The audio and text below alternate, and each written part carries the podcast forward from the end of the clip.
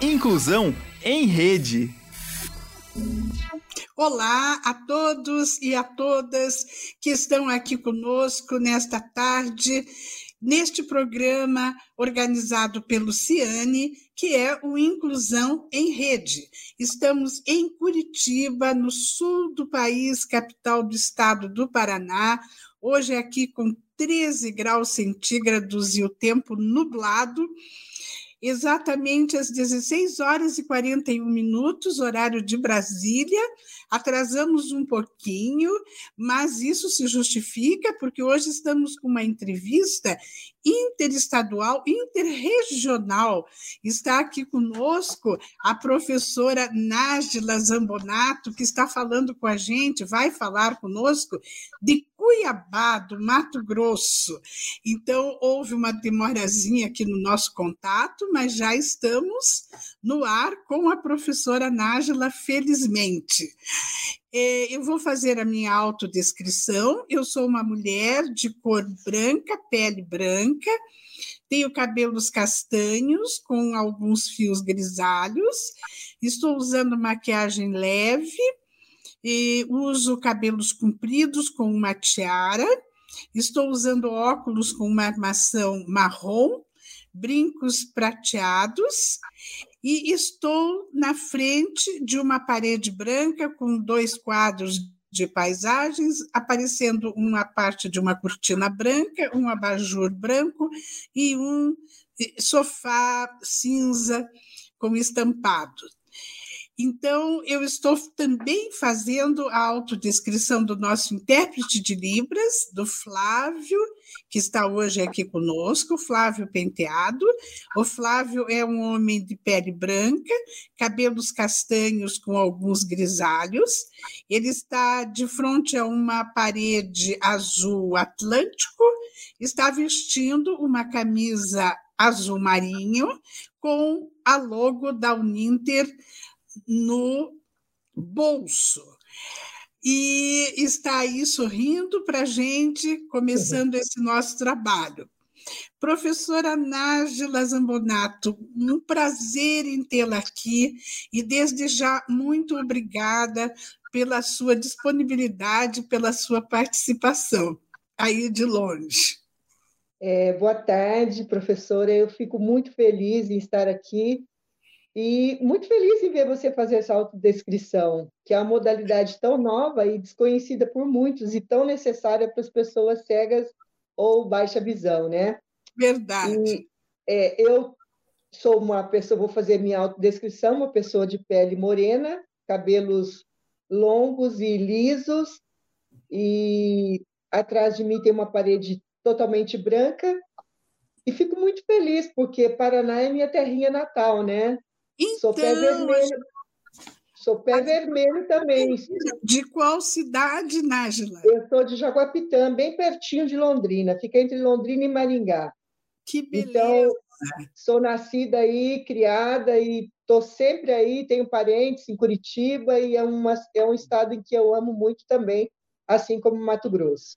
Que bom! Quando você vier para cá, a gente vai combinar de tomarmos um cafezinho juntas. Certeza, muito obrigada, professora. Que bacana. Então, apresentando alguma coisa a respeito da professora Nájila Edilamar Vieira Zambonato, ela é técnica em goalball da Associação Mato Grossense dos Cegos, AMC, é auxiliar técnica da Seleção Brasileira de Goalball, professora de Educação Física da Clínica Bem Viver de Mulheres com Dependência Química. A formação da professora Nájila é em Educação Física, especializada em Educação Física Adaptada e Educação Especial.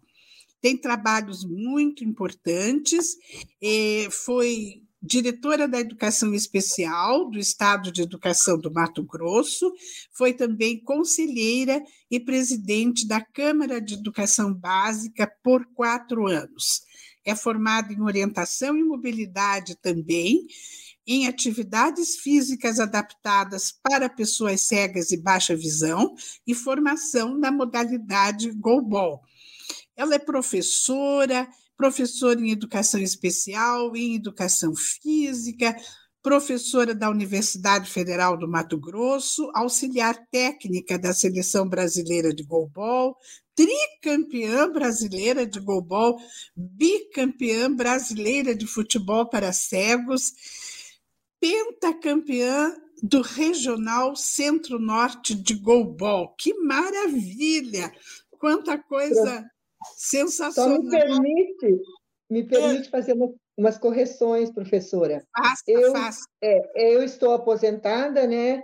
Eu estive técnica da, da, seleção brasileira, auxiliar técnica, não estou mais. E hoje, meu trabalho, eu continuo militando na área, faço algumas formações em alguns institutos federais. Sempre que me convida, eu estou à disposição, porque eu acho que nosso objetivo é nós estarmos falando sobre a educação especial, não só para as pessoas que atuam na educação especial. Importante que todo segmento saiba o que, que é educação especial, o que, que é inclusão, o que, que é uma sociedade inclusiva, porque nós precisamos olhar para os nossos pares e contribuir da melhor maneira possível. Então, eu estou aposentada, já tem oito anos, aposentada no papel, mas eu continuo é. muito nativa. Hoje eu estou no Instituto dos Cegos. Eu estive por 20 anos na Associação Mato Grossense dos Cegos.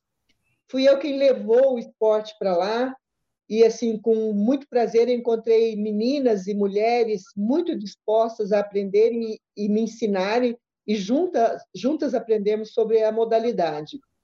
E assim, nós temos um currículo, graças a ela, muito interessante. No Sim. primeiro campeonato que nós participamos, foi em Brasília, nós não sabíamos o que era o goalball. Nós tínhamos lido aqui em Cuiabá e eu, muito metida, falei: não, vamos lá, vamos, vamos participar. Uhum. E nós nunca tínhamos visto a, a, a, regra, a bola, até porque o goalball era muito novo no Brasil, né? Sim. E fomos para o primeiro campeonato e levamos todas as penalidades possíveis, porque é uma modalidade que ela tem muita, muitas regras, e se você não as conhece, certamente vai cometer muito erro, né? E foi o que aconteceu conosco. Perdemos, ficamos em. Tinha oito equipes, ficamos em sete, ainda conseguimos ganhar de uma. Aí nos reunimos e falamos: nunca mais vamos perder nenhum campeonato. E assim o fizemos. Uhum. É, nós, nós, ganhamos, nós ganhamos 15 medalhas de ouro no, no Regional Centro-Norte, que, que, engloba todos os, todos os, estados aqui do, do, do Centro-Oeste, da região norte do país. 15 medalhas de ouro, nós tivemos duas de prata, uma de bronze e um campeonato em que não conseguimos ficar entre as três primeiras. E, mas assim, para mim foi um sucesso imenso, né? Nunca a, a Associação Mato Grossense dos Cegos era uma equipe que onde as pessoas temiam, respeitavam, e isso era muito importante esse conhecimento. Sim. Tivemos várias atletas na seleção que compuseram a seleção brasileira e, e eram foram atletas assim cria nossa aqui do estado que chegaram cruas na, na modalidade e foram desenvolvendo e, e tiveram um crescimento tão importante que chegaram à seleção brasileira, que é o sonho de todo atleta. Sim, com certeza. Tem alguém do Paraná? Algum integrante da seleção brasileira daqui? Ou do sul do país? Não, é assim, porque é, a cada etapa eles convocam, principalmente nessa, nessa fase, que o, o campeonato o campeonato nacional é, normalmente tem olheiro que escolhe alguns atletas. Então, eles estão fazendo a composição da seleção brasileira sempre de olho nesses campeonatos. E não aconteceu ainda o brasileiro, ele é mais para o final do ano. Nós temos cinco regionais, dois, dois no sudoeste, um no centro-oeste, que é o centro-norte, outro no sul, e uhum. então aí é que eles compõem a seleção. No momento eu acho que não tem nenhum atleta paranense, mas vamos esperar que tenha aqui. Vamos né, esperar. Até porque eu não sei se você sabe, o Paraná a, a Devipar ela é pioneira, é uma das primeiras entidades que participaram de, da modalidade do Gobol no Brasil. Que bacana, é, não sabia. Eu é, conheço, é, admiro muito o trabalho deles lá, conheço muito o professor Leomir Bill, você uhum. deve também conhecê-lo, né? Sim, uhum. E eu sei que ele pratica esportes lá na, no Instituto Paranaense de Cegos. Sim, sim que eu acho que você também conhece, né? Conheço, conheço. Academia e tal. E, e, a primeira vez que eu ouvi falar em goalball foi com uma aluna nossa, uma angolana, a Emília. A Emília Angolana, que mora no Brasil já há quase 20 anos, e ela falava muito nesse goalball que ela gosta muito e que ela pratica. E, e, por um outro angolano, Maurício, eu passei a me interessar mais também, nosso aluno, formou-se em direito conosco, ele, ele, ele é futebol, futebol de cegos. E ele foi, inclusive, inserido na seleção brasileira. brasileira cegos. É, nós conseguimos a nós conseguimos a permanência deles no Brasil e depois a própria seleção encarregou-se de fazer a, é, a dupla cidadania dele, né? Então, aí bacana. Pode... Hã? Muito bacana. Muito, Muito bacana. bacana. E eles falavam tanto disso, com tanto entusiasmo, eu fiquei tão fã, né? E a gente vê assim que, que o Brasil se sai muito bem nas Paralimpíadas, na natação, o nosso Tiaguinho Paraná aqui, né? Que fez um papel tão lindo. É, é isso é assim mesmo, Nájila? É, os brasileiros estão à frente mesmo, ensinando o mundo em alguns esportes para cegos? Então, olha, eu, eu, comecei, eu comecei com futebol em 1999. E, e a nossa equipe, assim, nós tínhamos atletas aqui muito bons e nunca tinham participado de em nível de, de, de brasileiro. Deu uma travadinha aí. Oi, voltou. Deu uma travadinha na professora Nájila, que está falando lá de Cuiabá, Mato Grosso. Deu uma travadinha aí no sistema dela. Vamos ver que ela tomara que ela já volte, né? Vocês viram que é uma pessoa com uma alta formação, né? Um, um exercício profissional aí muito importante, né? tem uma experiência muito rica na área da inclusão, né? educação especial e inclusão, e na área do esporte, que é tão importante, porque antes da gente falar no Brasil bastante em inclusão, pensavam que pessoas com deficiência não poderiam praticar esportes, né? que não teriam condições de praticar esporte. E a gente vê na, na área especializada você veja, futebol de cinco é um show, futebol de cegos, né? A bola tem um guiso e através daquele som os jogadores fazem os seus gols. Ah, o goalball também, uma modalidade muito interessante, e nas Paralimpíadas nós ficamos muito felizes em ver os nossos atletas brasileiros se saírem tão bem. E nós aqui do Paraná e de Curitiba ficamos duplamente felizes porque o Tiaguinho Paraná deu aquele show, né, que a gente viu nas Paralimpíadas. Agora nós estamos vendo se a professora Nájila consegue voltar. Eu peço uma ajuda aqui da produção. Nossa produção aqui deve estar em contato com ela, tentando fazer com que ela volte, também professora de orientação e mobilidade. Orientação e mobilidade é uma área da educação que, vamos dizer assim, ele trabalha com a reabilitação da pessoa cega e daquela que perdeu a visão, né? Cega desde a infância e aquelas que perderam a visão na vida adulta, que precisam se acostumar a andar, a usar a bengala, e esse é um trabalho que a orientação e mobilidade faz. Muito importante na vida das pessoas, né, que perderam a visão e mesmo daqueles que já têm uma deficiência visual congênita. Então, a professora Nájila é também tem esta formação também em orientação e mobilidade e atividades físicas adaptadas. Então, aqui é a aprendizagem das pessoas cegas de como andar nas ruas, de como perceber um obstáculo, de como perceber uma barreira, atravessar ruas, que é importantíssimo, né? Aprender como atravessar ruas sem ver. Olha lá, voltou a professora Nájila. Eu estou aqui comentando sobre o seu currículo, Nájila. Estou contando que você é Oi.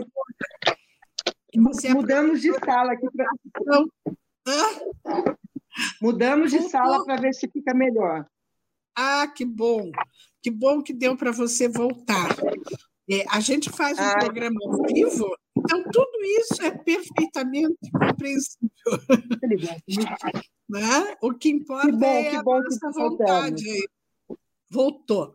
Que bom. Você estava comentando, você pode continuar da onde você parou? Sim. É, em 99, nós começamos com futebol. Em 2001, eu percebi que as meninas aqui no estado e as mulheres cegas, elas não tinham atividade alguma. Então, falando, vamos montar uma equipe, e assim o fizemos e começamos a treinar. E em 2013, eu fui convidada, convo, né, convidada convocada para ser auxiliar técnica da seleção feminina e masculina de futebol. E aí nós já fomos para o Canadá, fomos para os Estados Unidos, para participar em 2004 da Paralimpíada é, de Atenas. Uhum. E quando nós estávamos lá na, na Paralimpíada, eu olhava aqueles arremessos maravilhosos dos, atletas dos Estados Unidos, de outros países, falava, meu Deus, que será do Brasil? Nós éramos uma equipe que não tínhamos muita, muita técnica, não tínhamos muito sucesso, estava começando, né? E hoje eu fui também como em 2016 eu fui como técnica convidada na Paralimpíada do Rio. A evolução que houve no gobol é estupenda.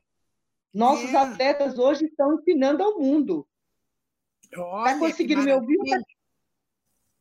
Está me ouvindo ou está cortando? Estou, não, estou ouvindo. Estou ouvindo é. perfeitamente. Então, então, assim, a evolução que teve, que houve, foi imensa mas foi baseado em quê? Muito trabalho, muito investimento, muita dedicação, e assim foram surgindo talentos no Brasil. Hoje, para se ter uma ideia, nós, em 2003, nós fomos até os Estados Unidos, nós fomos até o Canadá, fazer intercâmbio, participar de mundial, para aprender. Hoje, eles vêm ao Brasil justamente para fazer o que nós fazíamos em 2003, 2004, para aprender com os brasileiros houve uma evolução. O Brasil é o melhor do mundo, sem dúvida alguma. Teve muito. Nós temos atletas assim maravilhosos. E a, a, o Comitê Paralímpico do Brasil investiu muito, né? Em toda, em todo o paradesporto no país. Isso foi muito importante, deu condições. A gente só fala que esse apoio deveria ser não só em ano paralímpico, deveria ser um, um apoio contínuo. Mas, infelizmente, são questões políticas que não cabe aqui falar agora no momento, né, professor? Sim, mas que, que alegre notícia saber que o Brasil está realmente à frente, né? É isso que o meu aluno Maurício do futebol de cegos me dizia. Ele disse: a gente vai para o Japão antes das Olimpíadas, das Paralimpíadas, a gente vai para o Japão ensinar os japoneses a jogar o futebol para cegos. Eles foram várias vezes, inclusive.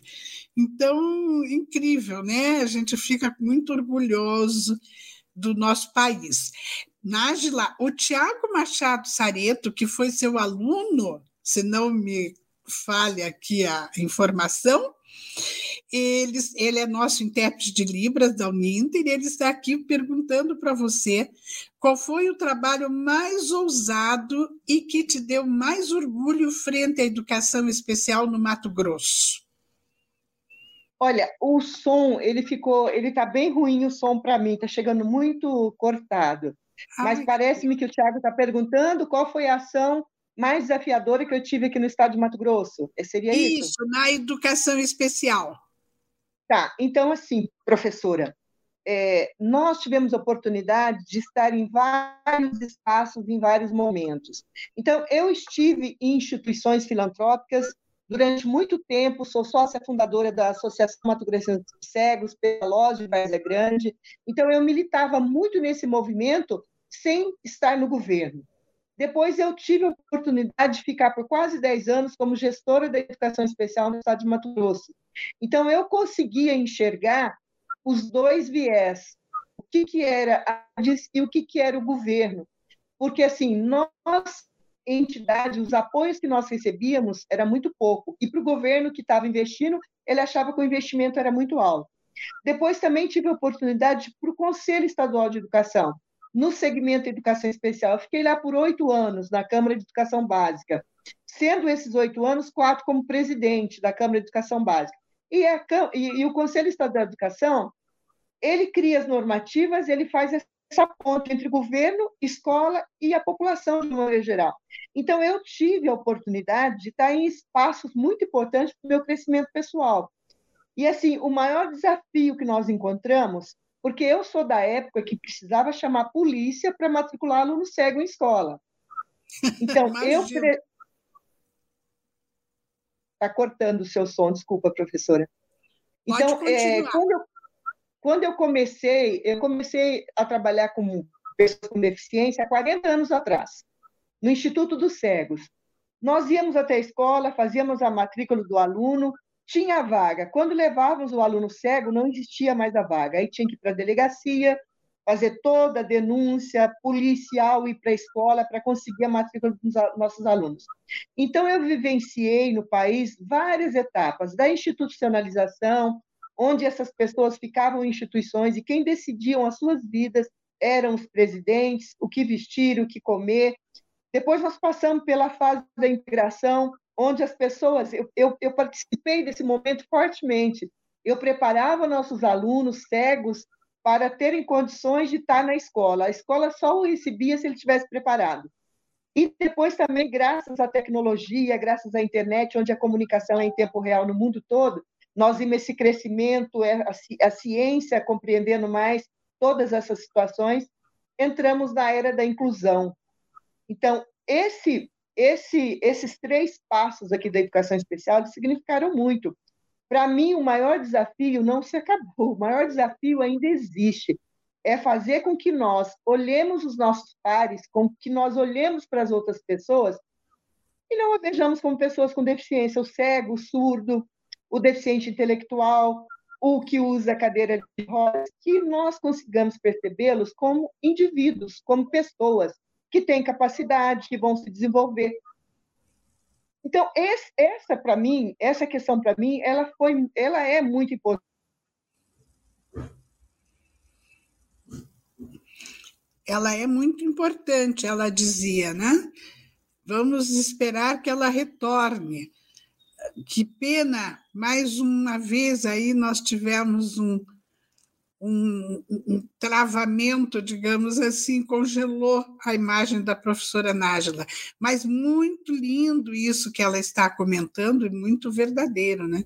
O maior desafio é esse para todos nós que estamos imbuídos, que somos comprometidos com a inclusão, é de ver o dia chegar o dia, né, em que as pessoas olhem para as pessoas com diversidades é. como pessoas, né? Fala. Pessoas. Com diferenças, né? Mas pessoas. Oi. Apenas pessoas. Oi, voltou, Nájila. Bom, tá dizendo bom. aqui, eu estou lendo aqui que está conseguindo me ouvir. Sim, muito bem. Então eu vou continuar e a imagem falando. também, agora voltou é, a imagem. Então, esse foi o maior desafio, o maior desafio é ainda fazer com que eu consiga entrar nesse processo ainda de participar na educação inclusiva, não só na educação, na inclusão social, onde todas as pessoas sejam respeitadas. Uhum, exatamente, esse é o nosso sonho, né? Sim, nosso sim. sonho, que esperamos sim, que logo se torne uma realidade, né? Eu acredito que já avançamos muito, não é, Nájila? Muito, avançamos muito. muito. Hoje a gente já vê é, na, na mídia, nos comerciais, pessoas com deficiência, coisa que antigamente jamais se pensaria, né, em que fosse acontecer. E nas ruas, nas universidades, né? Nós na Uninter nós temos 2.348 alunos com necessidades educacionais especiais, envolvendo todas as diversidades, estudando nos cursos de nível superior. Então, você veja que isso é, é uma isso coisa impossível. nova. Não é? É uma, uma coisa muito nova, muito nova. Se nós olharmos um pouquinho a, a, o histórico da educação especial no Brasil, nós vamos ver que foi após a proclamação da República que os brasileiros que estavam fora do Brasil voltaram para o Brasil com uma garra muito grande em tentar mudar, em trazer modernidade para o país. E a educação, ela estava de, pessoas para pessoas com deficiência estava muito ligada à saúde por essa questão, principalmente os médicos, né, que os nossos alunos com deficiência, principalmente os autistas, que naquela época ainda não eram denominados como autistas, eram considerados assim seres extraterrestres que ninguém conseguia uhum. compreendê-los. Uhum. Eles ficavam em sanatórios, eram eram atendidos em sanatórios. Nós temos na Bahia histórico de hospital que atendiam pessoas com deficiência. E nós somos evoluindo, evoluindo, evoluindo, graças à ciência, graças à tecnologia, graças a interesse de profissionais, a movimentos sociais, a movimento da própria pessoa com deficiência, que ela disse, né? Ela falou, olha, nada de mim sem mim. Isso, Isso. foi muito importante. Essa tomada de, essa postura onde eles dizem, nós estaremos aqui para participar de toda a lei, de toda a norma que for criada para nós, querendo participar. Isso é muito importante, isso é muito rico. Sim, eu sempre repito esta frase do inglês, né? É, que sobre nós nada sem nós, né? Numa outra tradução, porque realmente nós não podemos ter a pretensão de saber o que é melhor para as pessoas com diversidade, né? E este foi o meu norte no núcleo de inclusão da Uninter, que tem hoje 400 mil alunos, mas que tem esse número muito expressivo dos 2.340. Muito, muito. Quando me perguntam assim, você teve uma equipe multidisciplinar? Não, não tive. A equipe multidisciplinar era eu e Deus. O que, que, como é que deu certo? Deu certo por isto, porque eu perguntava ao aluno o que você precisa, o que é melhor para você, né?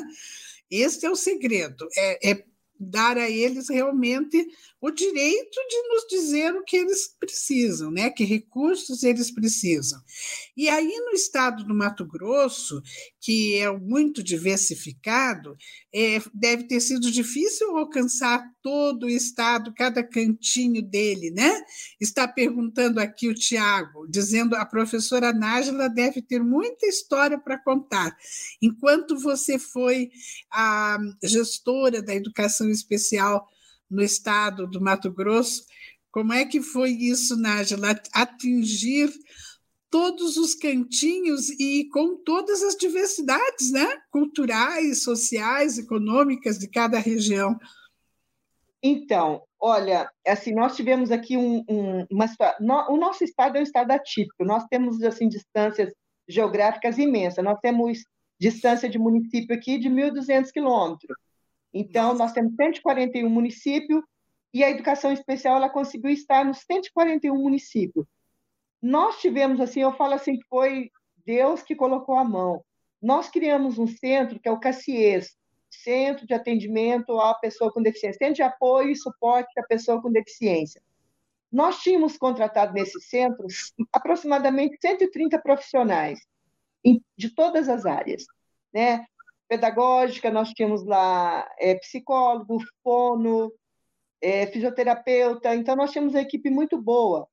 Inclusive o Tiago fazia parte, né? E era um centro de formação. Então nós formávamos profissionais de todo o estado, gratuitamente. A diretora é a Adélia, que até está usando o celular dela, uma profissional maravilhosa. Ela era uhum. diretora da, do, do. E nós mandávamos profissionais também para os municípios que solicitavam. Então, foi uma época muito rica, foi uma época muito boa. Apesar de toda essa diversidade, nós tínhamos profissionais maravilhosos. E nós conseguimos implementar a educação em todos os municípios. Eu peguei também a época que o Haddad foi ministro da Educação, onde criaram-se 35 mil salas de recursos multifuncionais, que também foi um boom para a educação especial porque aí a pessoa com deficiência ela tinha um espaço no turno contrário à escolarização para estar nesse espaço com tecnologia adequada, com profissional capacitado para estar suprindo todas as suas fragilidades. Então, a classe, a sala de recurso, ela foi assim muito importante para o desenvolvimento aqui no nosso estado.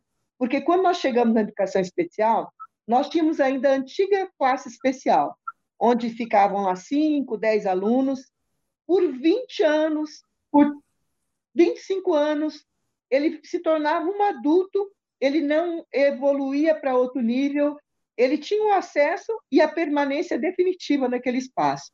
Então, nós acabamos com todas as classes especiais, inclusive, é, nós, enquanto conselheira, nós criamos uma normativa, que, se não me engano, é a 02, de 2010, parece-me, não tenho certeza, é, onde nós estabelecemos todas as normas, aí que foi proibido que tivesse em APA, em Pessalose, aluno, surdo, aluno surdo, aluno cego, porque esses meninos essas pessoas que tinham baixa visão ou cegueira, que tinha deficiência auditiva ou que fossem surdos, eles eram tratados como pessoas com déficit cognitivo e eles não conseguiam evoluir. Então, nós entendemos que era preciso também, isso foi um grande desafio para que a população que atendia esses alunos, que atendia essas pessoas, compreender que ali não era o espaço dele. É, o espaço dele seria em outro local com uma tecnologia adequada e assim nós conseguimos ter uma boa evolução nesse sentido, um, uma boa, um bom acolhimento. Tudo isso, professora, por questão de bons profissionais empenhados em transformar a educação, é, a educação inclusiva numa, numa realidade, numa possibilidade. Agora nós passamos por perrengue imenso, né? Nós íamos aí para algumas alguns municípios, aí os índios tinham fechado a estrada, não deixava passar. Quando via o carro escrito Seduc, às vezes deixava, às vezes complicava. Não, Seduc aqui não entra. Então a gente voltava, às vezes tinha andado aí 500 quilômetros. E nós, na maioria das vezes, nós íamos dirigindo o carro. Eu lembro que uma vez eu fui para Piacás, a Piacás fica lá no nordeste do estado, lá no finalzinho já. É, depois de, de Alta Floresta, mais uns 250 quilômetros sem asfalto. E aí tinha é, atolava o carro e a gente subia em morro, descia. Então, assim, era desbravar mesmo o estado para levar. E lá, né, por exemplo, em Apiacás, nós tínhamos cinco surdos. Hoje, um desses meninos, surdo não, desculpa, cego, um, de, um desses meninos cegos está aqui no Instituto, acabou de passar no concurso de, do Detran, tomou posse, conseguiu fazer um curso superior, é jogador da, da, da equipe de goalball. Então, tudo isso é fruto de trabalho de muita gente, e isso é muito bacana, essa dedicação.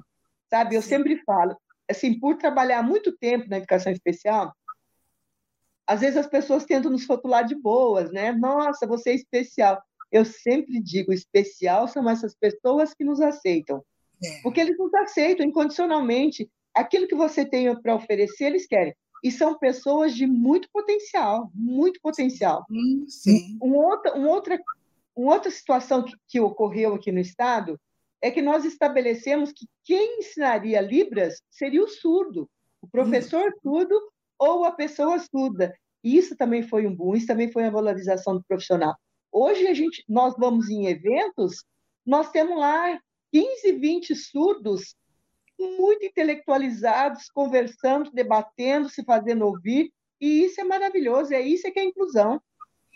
Com certeza, é ver né, acontecer que essas pessoas consideradas especiais, que elas possam exercer a sua cidadania verdadeiramente, né, com direitos e deveres, exercendo uma profissão no mercado de trabalho qualificado e, e, portanto, com uma terminalidade também já, de certa forma, assistida, garantida, porque eles têm autonomia, né? E são os protagonistas da sua própria vida.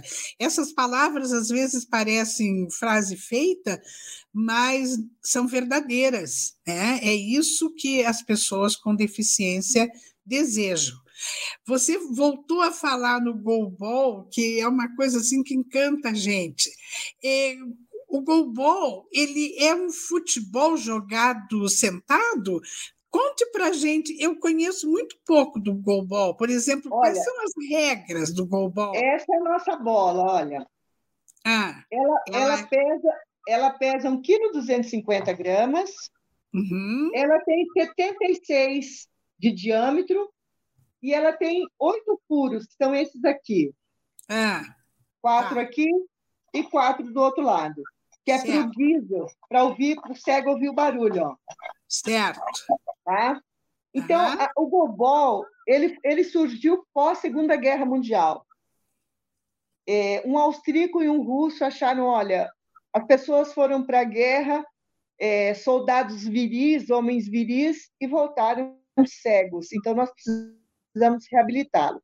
O goalball é a única modalidade que foi criada especificamente para cego.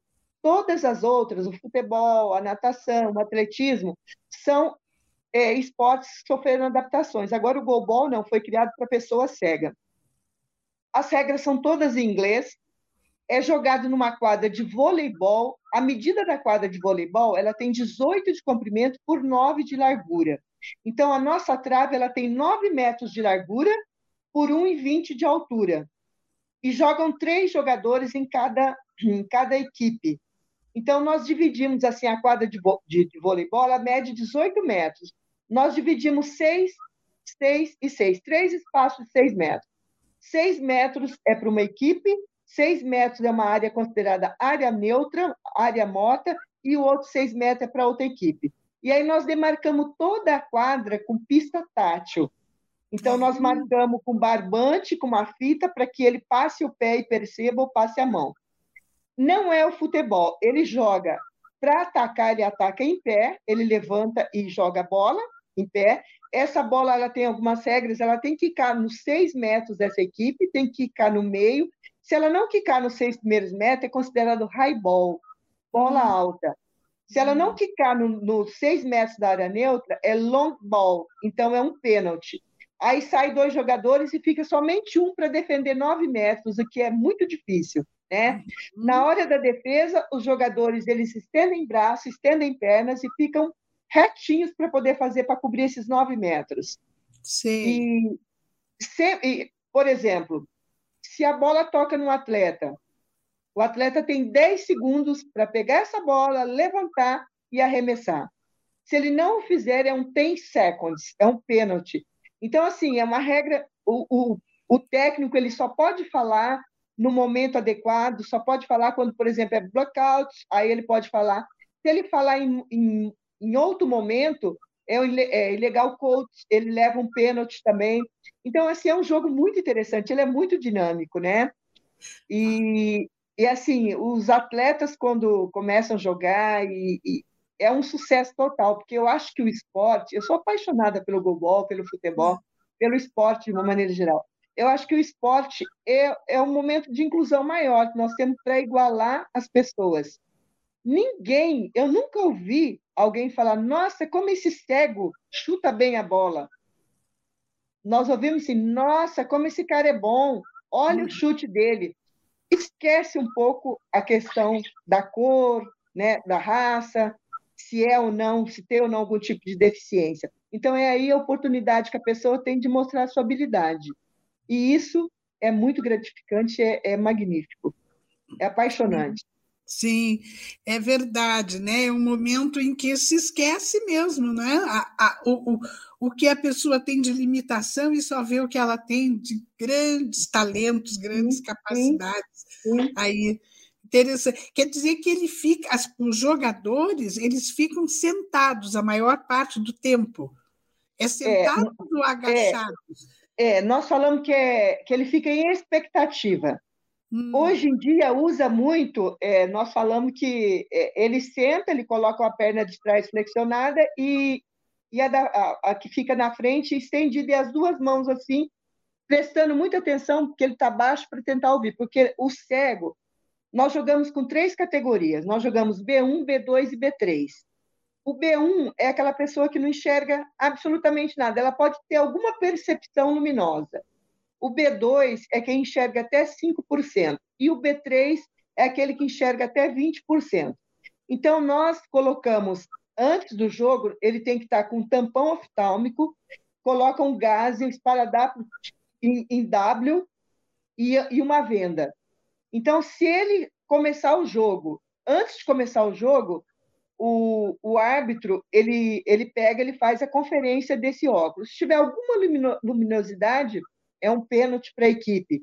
Aí é o team delay of game, então você atrasou o jogo, porque ele vai ter que pegar um outro óculos, vai ter que bandar. Então é um, é um jogo que você ganha também na técnica. Então, se você conhecer bem a regra, você consegue, né, é, consegue ganhar. Então, eles ficam nessa posição. A gente fala até a posição de sereia. Os meninos brigam muito.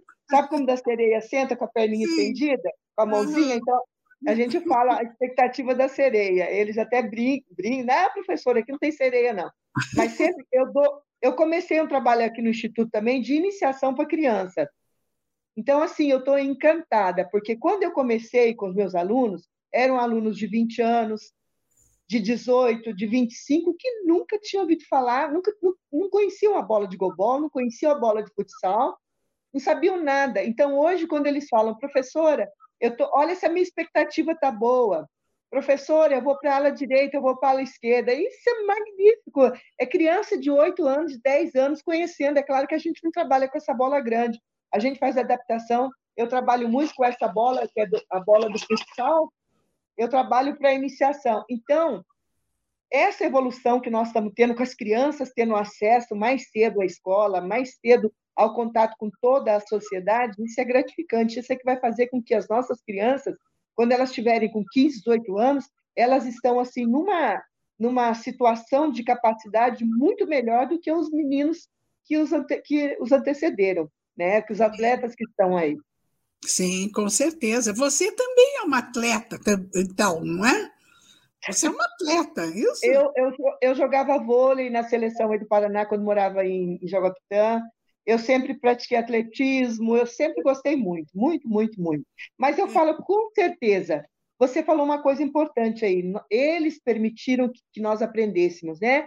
Ah, como é que você fez? Como é que você sabia? Nós não sabíamos, nós estamos aprendendo com eles. Ó, oh, como é que eu faço isso? Como é que eu ensino isso? Isso foi muito importante. Agora, eu tenho uma grande preocupação que eu quero compartilhar, professor. Diga. É, nós temos muitas políticas públicas. Né? Nós temos o ECA, nós temos a nossa, nossa, as nossas normativas, nós temos a nossa, nossos estatutos, nós temos as leis, pareceres. E eles existem há muito tempo. Nós ainda falamos na, na, em Salamanca, nós falamos ainda em Jomtien, na Tailândia, a conferência mundial que teve. Então, são coisas que passaram algum tempo, mas a gente cita porque é o que tem, é o que nós temos para citar. A minha grande preocupação, e que eu acho que é um desafio para nós, é fazer com que todas as autoridades entendam que as pessoas com deficiência têm direito e estão aí. Não é porque eu tenho mais habilidade, por exemplo, em Libras, que eu vou fazer uma política toda voltada para o surdo. Não é porque eu tenho mais conhecimento em pessoas com cegueira e baixa visão que, a minha, que eu vou, vou ter programa para pessoas cegas. Não, minha bola caiu aqui, fez um barulhinho. O que o Brasil precisa compreender é que nós precisamos ter política para todas as pessoas que são consideradas diferentes. Não é porque é meu bel prazer, porque eu gosto de cego, porque eu gosto de surdo, que vai ter Sim. a política. E Sim. acontece muito isso, professora. Quando entra um governador que ele tem na família lá uma pessoa com deficiência, ele é mais acessível a certas políticas. Quando não, ele é muito, as, as, algumas vezes ele é muito duro. Ele fala, ah, eu, eu me lembro alguns anos atrás que eu ia atrás do prefeito, ele falava, ó, oh, tô dando isso, daqui a pouco você vai pedir comida para eles. É, graças a Deus, hoje a comida já está liberada para eles, né, nas escolas e tal. Isso. Então, assim, não é favor, é direito. E é isso que nós precisamos fazer com que os nossos nossos políticos compreendam. E por isso que nós temos também que ser muito conscientes para saber escolher quem vai nos representar. Porque eles só tão, estão lá porque nós o elegemos. Nós precisamos eleger pessoas boas, que pensem em toda a população como um todo, né? que, não, que não faça discriminação. E esse é o grande desafio, do meu ponto de vista. Sim, e, e, de certa forma as questões relacionadas à inclusão de pessoas com deficiência ainda é pouco conhecida né, pela maioria das pessoas. Então, essas situações em que exige em maior cuidado definições de políticas públicas, muitas vezes ficam um pouco esquecidas, digamos assim. Precisamos realmente de, de líderes, né? Que lembrem aos nossos mandatários, olha, né, tem esse pessoal aí está precisando de algumas coisas, temos que legislar. Se bem que a nossa, as nossas leis são muito boas, né, professora Nádia? Sim, sim. As nossas leis já são de primeiro mundo. O que precisa é que elas se concretizem, não é isso? Você também pensa assim? Eu penso, assim, é muito faz de conta. Nós chegamos no espaço, por exemplo, agora é, eu tive uma experiência com meu neto. A escola rotulou de TDAH. E nós sempre falamos, não tem problema nenhum se ele tiver TDAH, gente, nós queremos saber o que, que a escola vai fazer. Aí a equipe lá já queria que fosse para o médico, que já desse ritalina, que já medicasse. Então, nós temos uma, uma grande dificuldade, principalmente na iniciativa privada, em relação à educação dessas pessoas.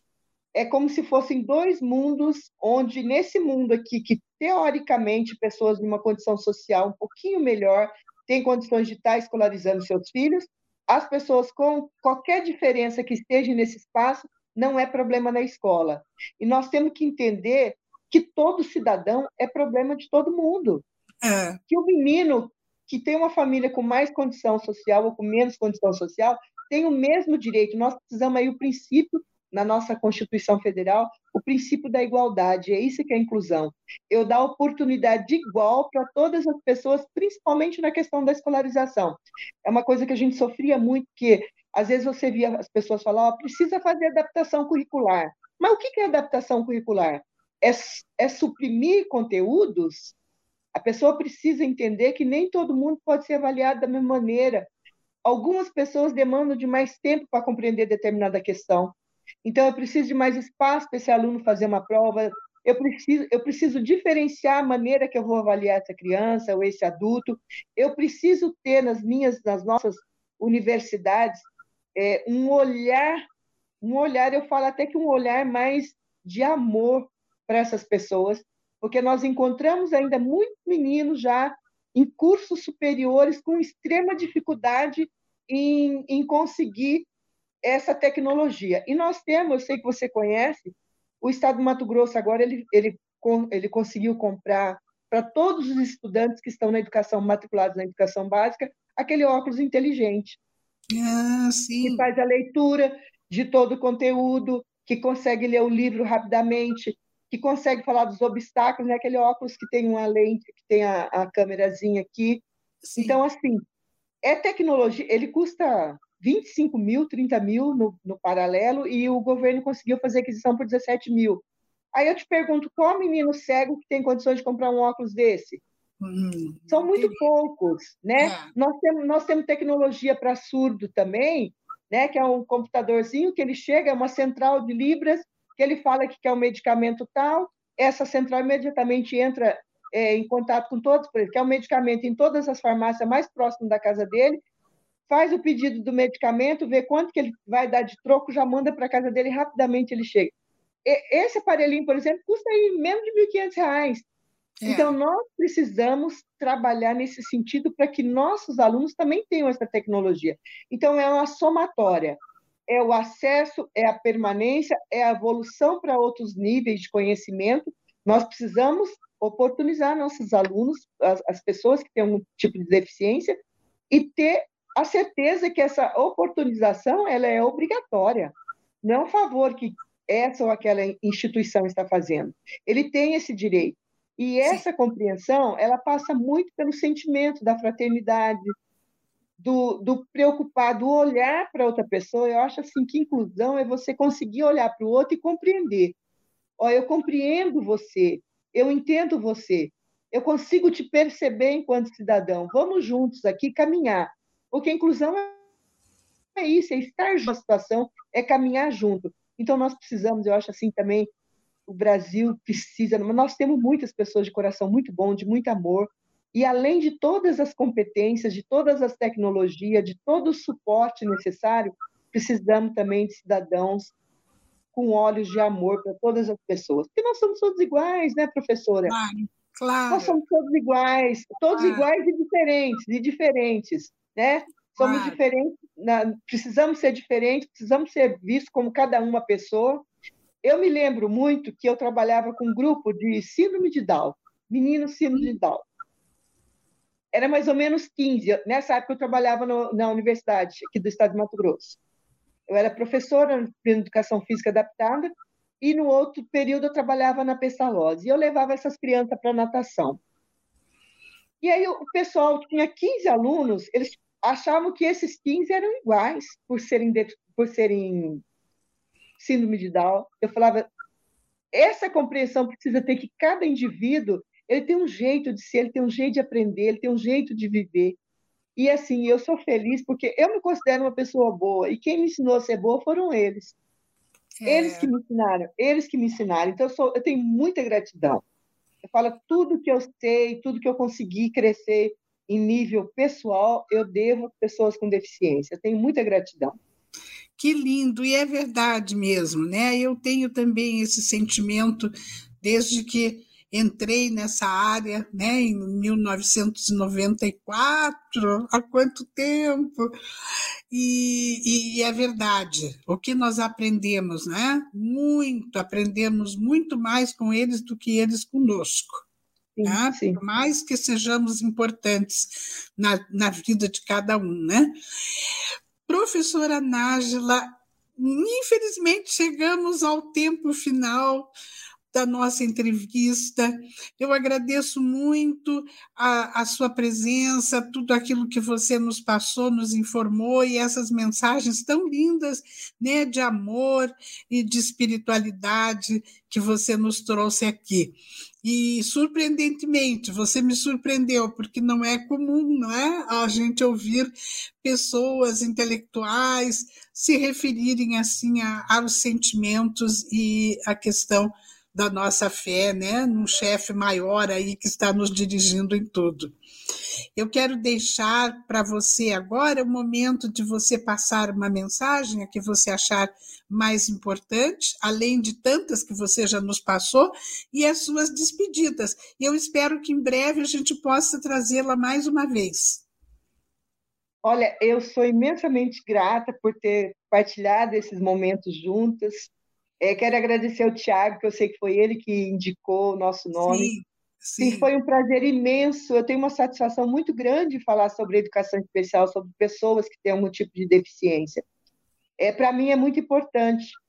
E eu coloco assim à disposição para, num outro momento, passar um pouquinho sobre o Gobol, mostrar um jogo.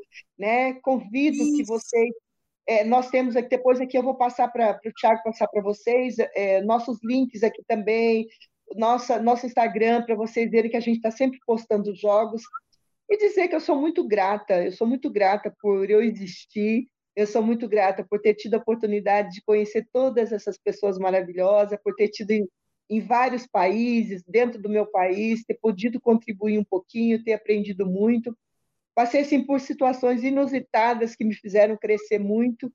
E eu só tenho a agradecer a Deus e dizer assim que foi um prazer imenso estar compartilhando aqui esse momento Percebi, professora, que você é uma pessoa também muito dedicada, muito amorosa, muito competente, e é muito bom estar nesse espaço, né? E, assim, é, eu falo assim que eu sou muito abençoada. Deus sempre me me permite estar em contato com pessoas maravilhosas como você. Muito obrigada, ah, muito, obrigada. obrigada pelo convite. E vamos, vamos trocar figurinhas, vamos, vamos estar sempre vamos, falando. Vamos. Tá bom? Isso. Muito obrigada. Quando vier a Curitiba, avise aí a gente para marcarmos um cafezinho. Certeza. Muito obrigada. obrigada muito obrigada. Sinta-se abraçada, viu? Um beijo ah, muito obrigada, coração. muito obrigada. Outro. Obrigada, Flávio, por estar aqui conosco. Obrigada a todos vocês que estiveram conosco até agora. Eu me despeço desejando um bom fim de semana a todos e aproveito para convidá-los para o próximo programa Inclusão em Rede, na próxima sexta-feira, às 16 horas e 30 minutos. Muito obrigada, um beijo. Fiquem todos com Deus. Até. Tchau. Inclusão em rede.